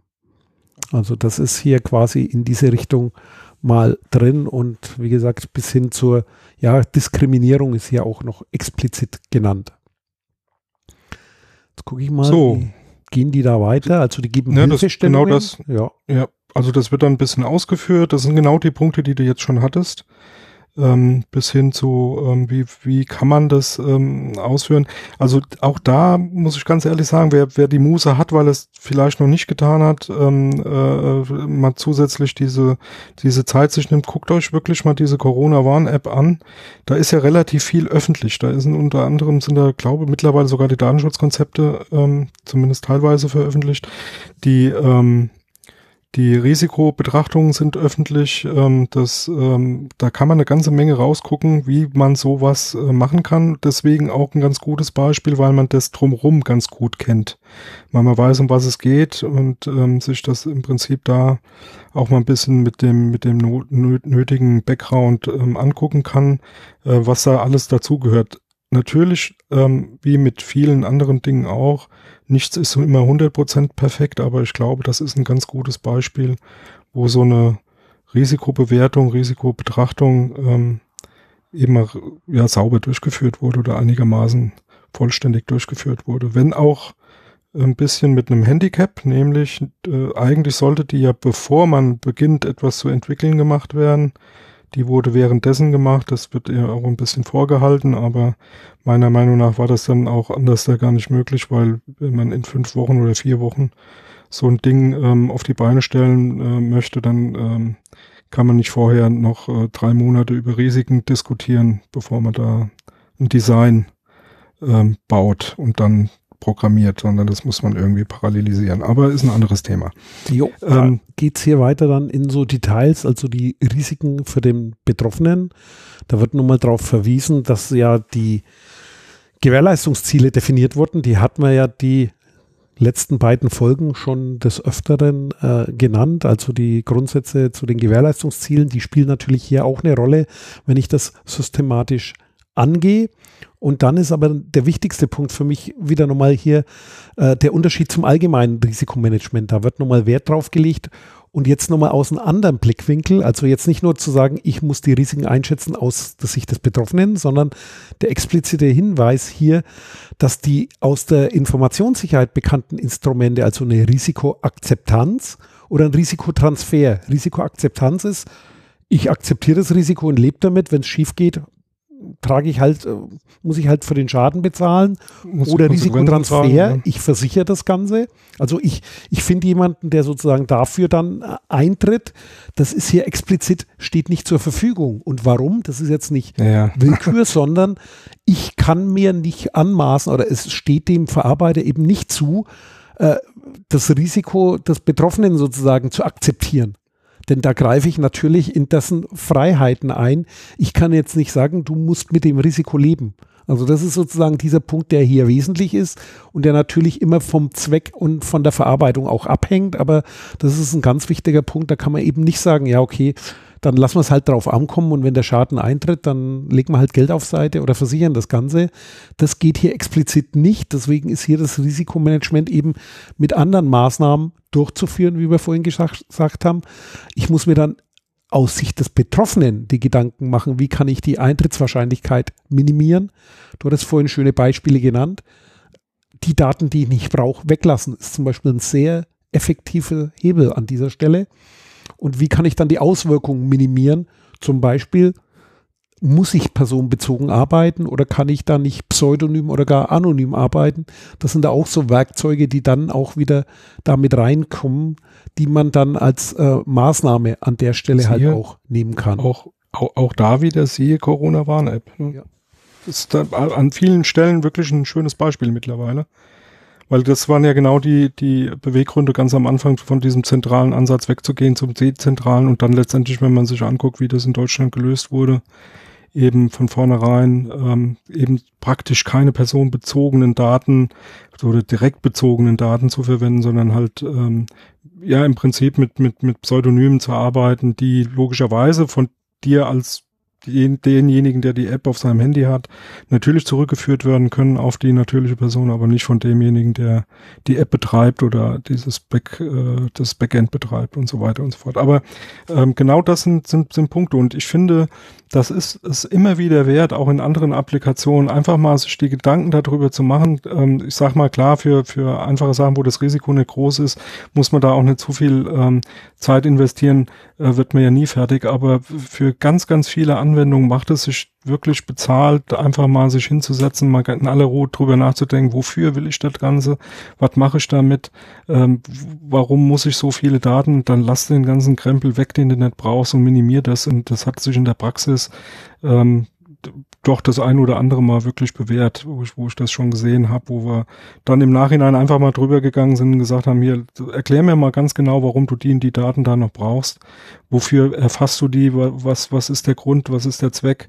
Und äh, wo dann relativ schnell klar wird, wenn da die Luft schon nach zwei äh, Gedankenstrichen dünn wird, äh, in der Regel kann man sowas dann weglassen. Ja. Und damit natürlich so eine, so eine Applikation, so eine Anwendung auch optimieren, ja. auch was Risiken angeht.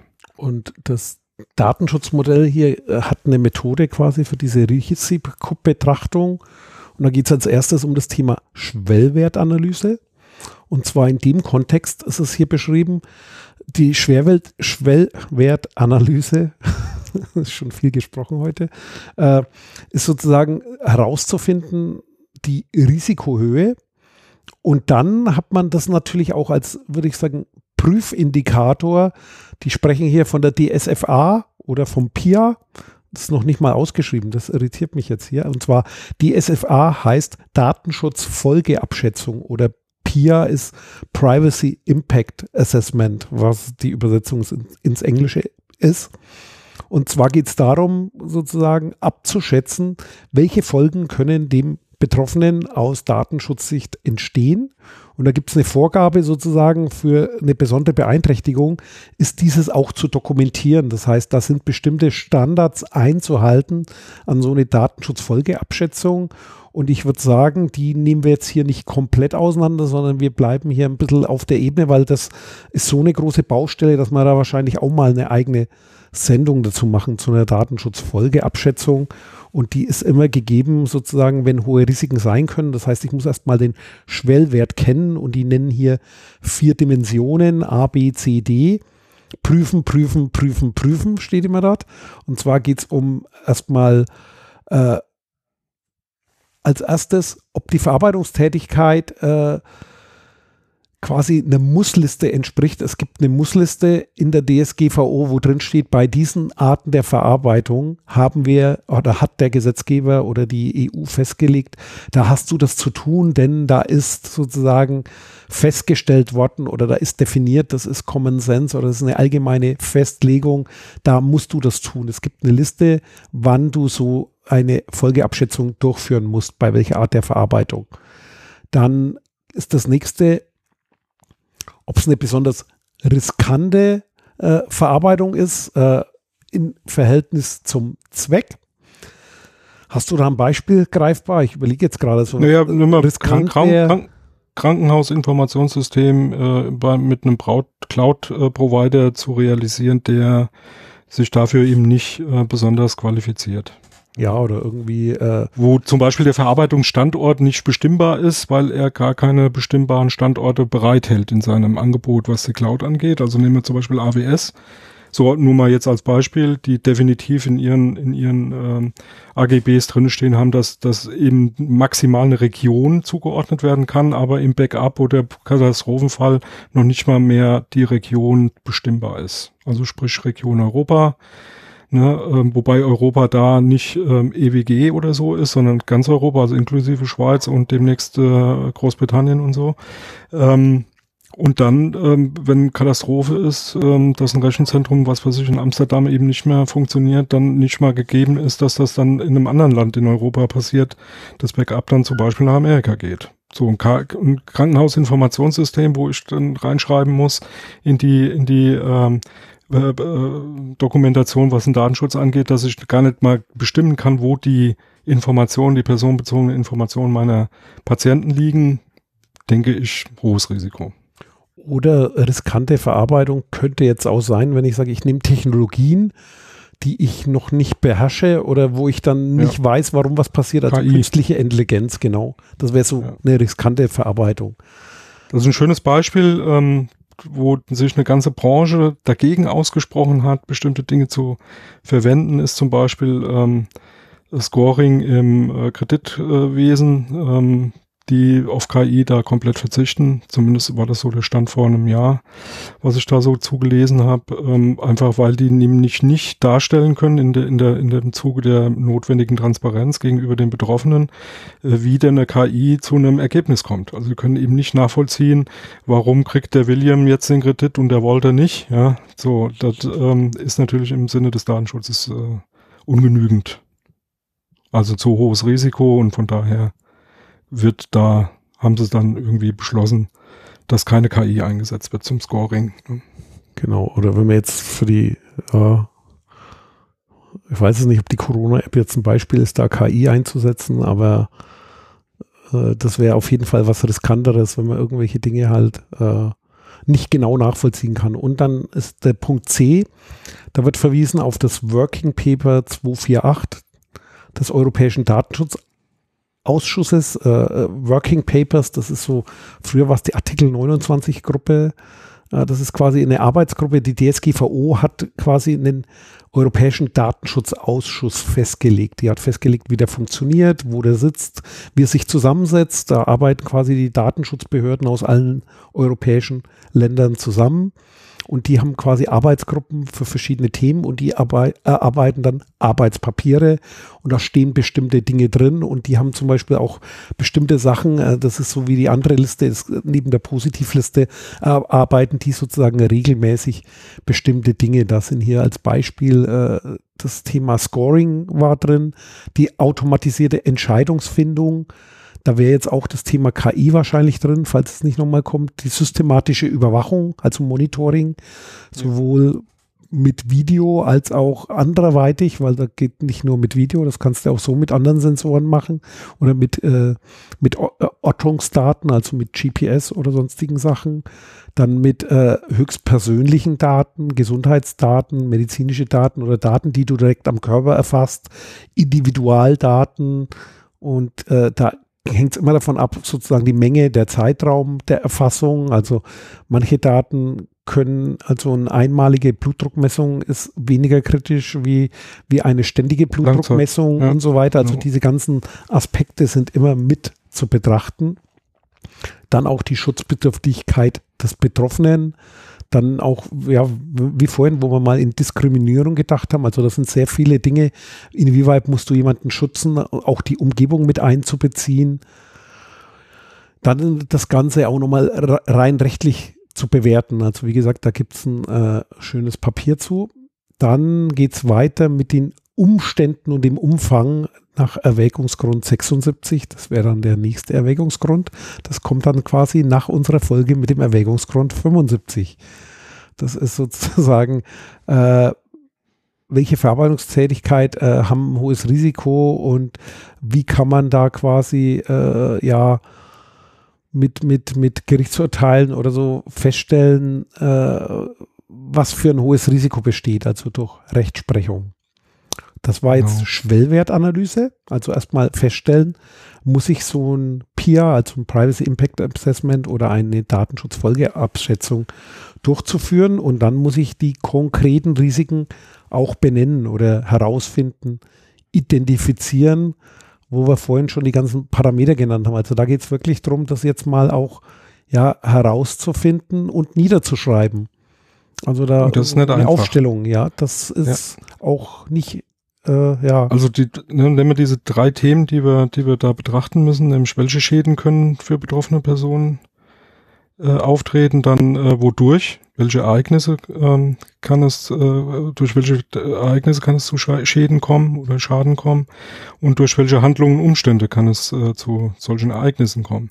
Und ähm, das ist meiner Meinung nach, da gehen Sie hier auch ein bisschen drauf ein, aber das ist tatsächlich sehr, sehr schwieriger Punkt. Ähm, eben genau das, was wir eben als Beispiel hatten mit diesen, mit diesen Metadaten bei Fotografieren und so, weil das sehr, sehr viel mit Erfahrung zu tun hat. Du musst das dann halt auch wissen. Ja, also du musst eine ganze Menge an, an, an äh, Kompetenz damit reinbringen, damit du auch bestimmte Risiken und Schäden auch tatsächlich erstmal benennen kannst. Und ähm, eine Methode, äh, äh, das äh, irgendwie hinzukriegen, ist so dieses, ähm, man, man guckt sich das äh, sehr abstrakt an und sagt dann, was kann denn jetzt alles da passieren? Also was könnte zum Beispiel bei der Übermittlung von Daten von, von, von einer App zum Beispiel oder von äh, einem Rechner zu einem Rechenzentrum, was kann da alles passieren ähm, und äh, was kann da eintreten und äh, was für Auswirkungen hat das? Ähm, da, da bedarf es schon Leuten, die da ein bisschen was mitbringen und da, auch da äh, nochmal der Hinweis, Leute, die da sehr viel Erfahrung schon mit haben, weil die das gewohnt sind zu tun, sind äh, Leute aus dem Security-Umfeld. Ne? Die gucken sich das aber eben, wie gesagt, da muss man dann als Datenschützer ein bisschen ein Auge drauf haben, eben immer so ein bisschen äh, gewohnheitsmäßig natürlich aus dem, aus der Perspektive äh, des Unternehmens an. Ne? Also was für ein Schaden kann dem Unternehmen äh, äh, entstehen und die muss man immer so ein bisschen dazu animieren, ein bisschen in die Richtung zu denken. Guck dir das mal aus Sicht des Betroffenen an. Ne, was kann da, was kann da passieren? Und das finde ich schon, das ist eine der Herausforderungen meiner Meinung nach. Das auf jeden Fall. Und wenn ich jetzt wieder mal zur Corona-Warn-App gehe, das geht halt weit darüber hinaus. Das heißt, wurde ja auch diskutiert, da war eine gute öffentliche Diskussion, weil was ist, wenn die Pandemie vorbei ist? Habe ja, ich dann eine klar. Technologie geschaffen? Das war sozusagen das Thema, was gegen zentrale Speicherung und solche Dinge äh, oder direktes Tracking gesprochen hat.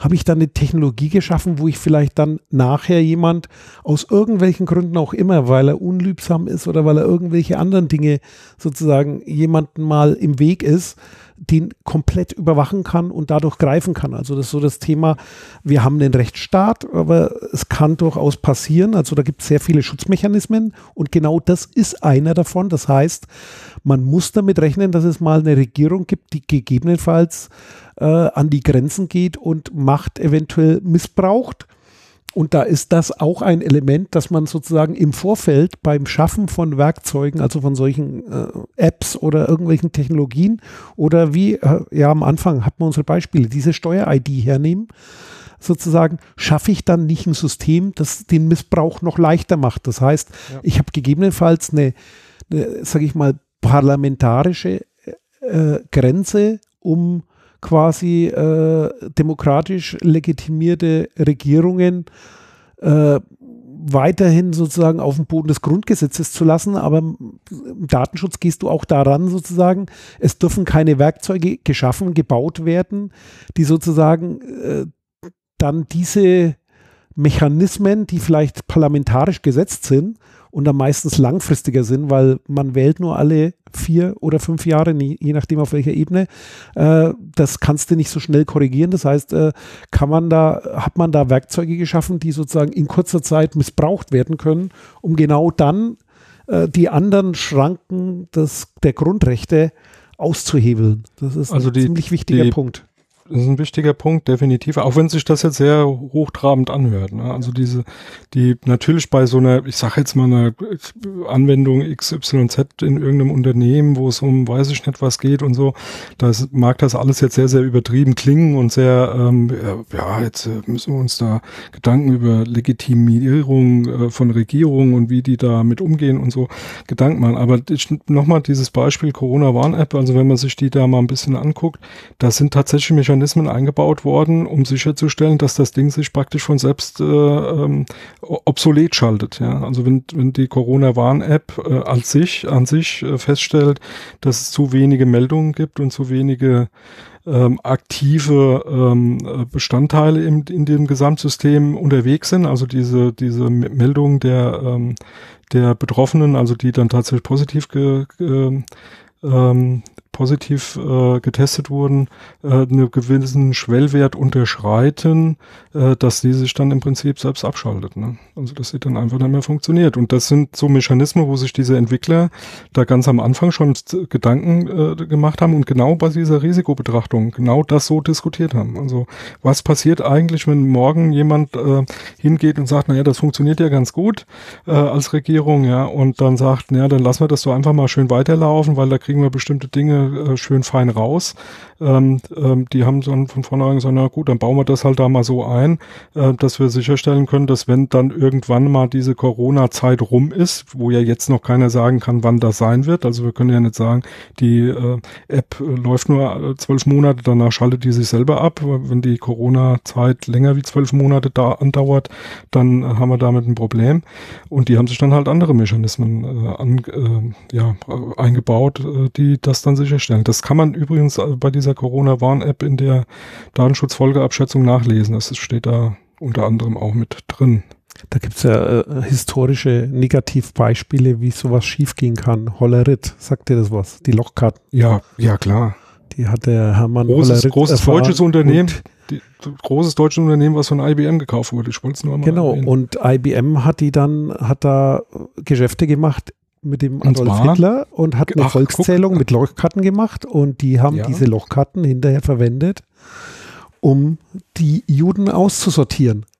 Ja. Das heißt, da hat man genau eine Technologie geschaffen, um genau solchen Wahnsinn durchführen zu können. Und das sind so Sachen, die sind eines der, ja, einer unserer sieben Säulen des Datenschutzes in diesem ethischen Modell. Jo, dann gehen wir mal weiter nach der dann geht es weiter zur Risikobewertung. Bewertung, ja. Wir waren gerade bei der Identifikation, also erst Schwellwertanalyse, dann Identifikation, dann Bewertung. Das heißt, es ist zu bewerten, diese Dimensionen, Eintrittswahrscheinlichkeit und Höhe des Schadens. Das heißt, ich habe das Ganze erfasst, da waren wir gerade dabei, welche, welche Risiken können eintreten und schreibe das nieder und dann trage ich das quasi in meine Risikomatrix ein und dann kann ich daraus die Risikohöhe ermessen und dann kann ich, äh, das ist jetzt äh, sehr formell, aber dann kann ich das einstufen quasi, hohes Risiko, niedriges Risiko, normales Risiko oder führt nicht oder, zu einem Risiko. Oder, oder anderes. Also auch da, das ist ja ähm, ähm, vielleicht an, an der Stelle mal eine Anmerkung, die meiner Meinung nach schon auch wichtig ist. Das ist hier ähm, natürlich schon sehr gut durchdacht und äh, wird auch verwiesen. Also äh, eben dieses Kurzpapier Nummer 18, äh, Risiken, Rechte, Freiheit natürlicher Person, was wir schon erwähnt hatten, geht ja da nochmal ein bisschen tiefer drauf ein. Ähm, das sind natürlich hier Vorschläge, die müssen nicht unbedingt immer passen, aber sind, haben sich bewährt und sind vielleicht nicht so der schlechteste Start. Und die gehen hier eben von, von drei ähm, Risikogruppen aus, äh, also normaler Schutzbedarf, ähm, normaler Schutzbedarf, normales Risiko und hoher Schutzbedarf mit hohem Schutzbedarf, äh, mit, mit einem hohen Risiko. Ähm, kann man auch anders machen, aber das muss man, muss man dann halt tatsächlich ein bisschen auslegen, wie man dann eben genau zu diesen Einschätzungen kommt. Das ist, denke ich mal, der wichtige Punkt dabei. Genau, um dann das Schutzniveau zu definieren und auch das Restrisiko, aber wieder im Unterschied zu dem sonstig üblichen. Wir haben ja vorhin schon mal gesagt, also was nicht geht, ist das Risiko akzeptieren oder das Risiko zu übertragen. Deswegen hier auch der wesentliche Punkt äh, steht hier, das Schutzniveau muss so hoch sein, dass die verbleibenden Restrisiken einer Verarbeitung durch den Verantwortlichen nachweislich berechtigt verantwortet werden können. Also da ist nicht so, dass er ein Risiko akzeptiert, sondern er muss das Restrisiko verantworten können. Ja. Und dabei ist noch ein zweiter Aspekt ganz, ganz wichtig. Also dieses, ja, er muss, er muss äh, diese Verantwortung eben tragen können, ja. Und ähm, der zweite wichtige Aspekt ist, er muss dieses Risiko, was da noch besteht und was in, jetzt als Restrisiko hier benannt wird, transparent den Betroffenen darstellen. Und da macht es äh, und absolut Sinn, auch den Weg dahin darzustellen. Also tatsächlich zu sagen, okay, pass auf, wir haben das Risiko äh, äh, gefunden, ja, wir haben das so und so eingeschätzt, wir sind zu dem Ergebnis gekommen, haben die Maßnahmen ergriffen und bleibt bestimmtes Restrisiko übrig, das haben wir hier dargestellt.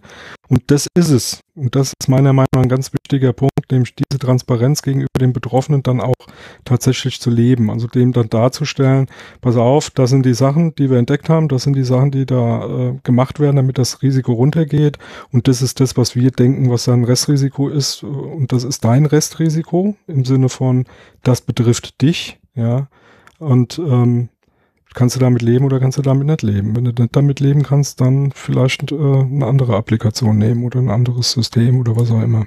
Und was auch selbstverständlich ist, aber man durchaus sagen muss, ist, äh, dieses Restrisiko, das muss natürlich auch innerhalb der rechtlichen Rahmenbedingungen liegen. Ja. Das heißt, es muss rechtskonform sein. Und ganz ja. wichtig, deswegen steht hier, ich lese es auch nochmal vor, wenn kein angemessenes Restrisiko vorliegt, darf die Verarbeitungstätigkeit aufgrund mangelnder Rechtskonformität nicht aufgenommen werden.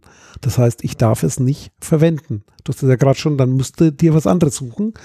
Das ist so ein Punkt, wenn man bei Facebook ein Privacy Impact Assessment gemacht hätte, schon am Anfang, wenn du dir überlegst, äh, aus was das entstanden ist. Das war ja so eine Art äh, Bewertungs-App für Mädchen an der Hochschule. Gefällt mir, gefällt mir nicht. Ja, ja.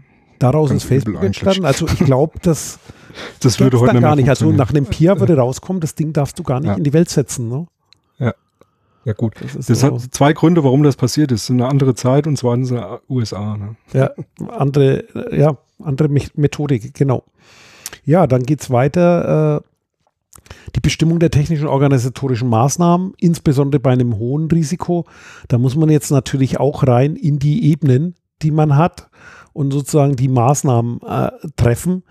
Da gibt es Kataloge dazu, da gibt es Referenzmaßnahmen, dafür gibt es auch diese, diese äh, äh, Grundmodelle, die wir vorhin hatten. Das, äh, jetzt fällt mir der Begriff nicht ein. Die Gewährleistungsziele, genau. Die Maßnahmen, um deine Gewährleistungsziele äh, zu, erreichen. erreichen. Das heißt, mhm. diese Systematik zieht sich natürlich durch und da bist du jetzt dann auch bei dem Punkt, äh, wie, wie setzt man die Maßnahmen um? Da wird auch immer wieder verwiesen auf den Grundschutzkatalog des BSI. BSI ist das Bundesamt zur Sicherheit der Informationstechnologie oder Technik, Technik, glaube ich. Und das ist sozusagen, ja, genau das ist der Punkt, dann da auch das Richtige festzulegen. Das heißt, äh, ja, wie wirken die, wie, wie funktioniert das Ganze, wie kriege ich das damit in den Griff und wie habe ich ein angemessenes Schutzniveau. Das ist dann so, ja, wie du sagst, so ein Datenschutzkonzept, Sicherheitskonzept. Dort steht das Ganze dann drin. Recht. Bundesamt für Sicherheit in der Informationstechnik. Technik. Ne? Ja. Technologie, glaube ich, wird da nicht passen oder so. Ja, ja. Das, das, das ist zu modern. ja, aber trotzdem auch dieser Hinweis, also auch wenn es jetzt ein bisschen komisch rüberkommt, aber äh, BSI ist natürlich ähm, und deren Grundschutz ähm, geht natürlich auch nur bis zu einem gewissen Punkt. Ja, muss man mal ganz ehrlich sehen. Ähm, in der Praxis muss man sich dann, also ist ein guter Anhaltspunkt, kann man, kann man mal hernehmen. Ähm, meiner Meinung nach ein guter Startpunkt. Da gibt es auch noch andere Kataloge, die ganz hilfreich sind. Das ist so ein bisschen dem, diesem Grundsatz geschuldet, wie es im, in der, ähm, im BDSG auch schon äh, drin war, Stand der Technik. Ne? Das spiegelt sich natürlich in solchen Referenzkatalogen äh, oder Maßnahmenkatalogen auch immer wieder, ne? weil die ja auch aktualisiert werden. Das BSI ist ja da als staatliches ähm, Organ auch dafür zuständig, das eben zu tun. Ähm, das, wie gesagt, ein ganz guter Startpunkt. Das ist relativ vollständig ähm, und ähm, für die normalen Geschichten in Anführungsstrichen mit Sicherheit auch vollkommen ausreichend. Aber alles, was so ein bisschen spezieller wird, muss man dann natürlich ein bisschen weiter gucken. Aber auch da gibt es genug Spezialisten, die das können und die da genug Erfahrung mitbringen. Jo, und dann kommen wir zum nächsten Kapitel, zum Kapitel nee. D4. Dann hätte ich jetzt einen Vorschlag. Datenschutzmanagement mit dem Datenschutz, äh, mit dem Standard Datenschutzmodell. Jetzt sind, jetzt, da gehen wir ja jetzt in die nächste Phase über, nämlich ein Datenschutzmanagement aufzusetzen, was ja schon mehr ist wie was wir bisher betrachtet haben, war ja praktisch der Startpunkt. Also wir wollen was Neues bauen. Dann gucken wir uns das alles mal an. Datenschutzmanagement ist ja eher dann das Ding, wie gehe ich denn damit langfristig um, was den Datenschutz angeht und äh, wie manage ich den Datenschutz. Ähm, und ich würde vorschlagen, den nehmen wir dann in das nächste, äh, unseren nächsten Podcast auf, weil wir sind jetzt auch schon wieder fast zwei Stunden unterwegs. Ne? Anderthalb laut. Anderthalb, ja, ja. Siehst du. Ja, aber wer können, können wir machen. Das wäre jetzt ein guter Abschluss. Das war jetzt das ganze Thema Risikomanagement. Und dann machen wir sozusagen weiter mit Datenschutzmanagement äh, das nächste Mal, wo wir dann sozusagen auf ja die Themen vom William und Walter kommen und was das heißt, erklären wir euch beim nächsten Mal. Und haben wir eigentlich was vergessen? Ja, sicher haben wir was vergessen, aber macht ja nichts. Weil wir haben es ja vergessen. Und genau. vielen Dank fürs Zuhören und bis zum nächsten Mal. Tschüss. Yep. Macht's gut. Ciao. Dieses Angebot ist keine Rechtsberatung und vollständig subjektiv. Zu Risiken und Nebenwirkungen lesen Sie die Gesetzgebung und fragen Ihren Datenschutzbeauftragten oder Rechtsanwalt.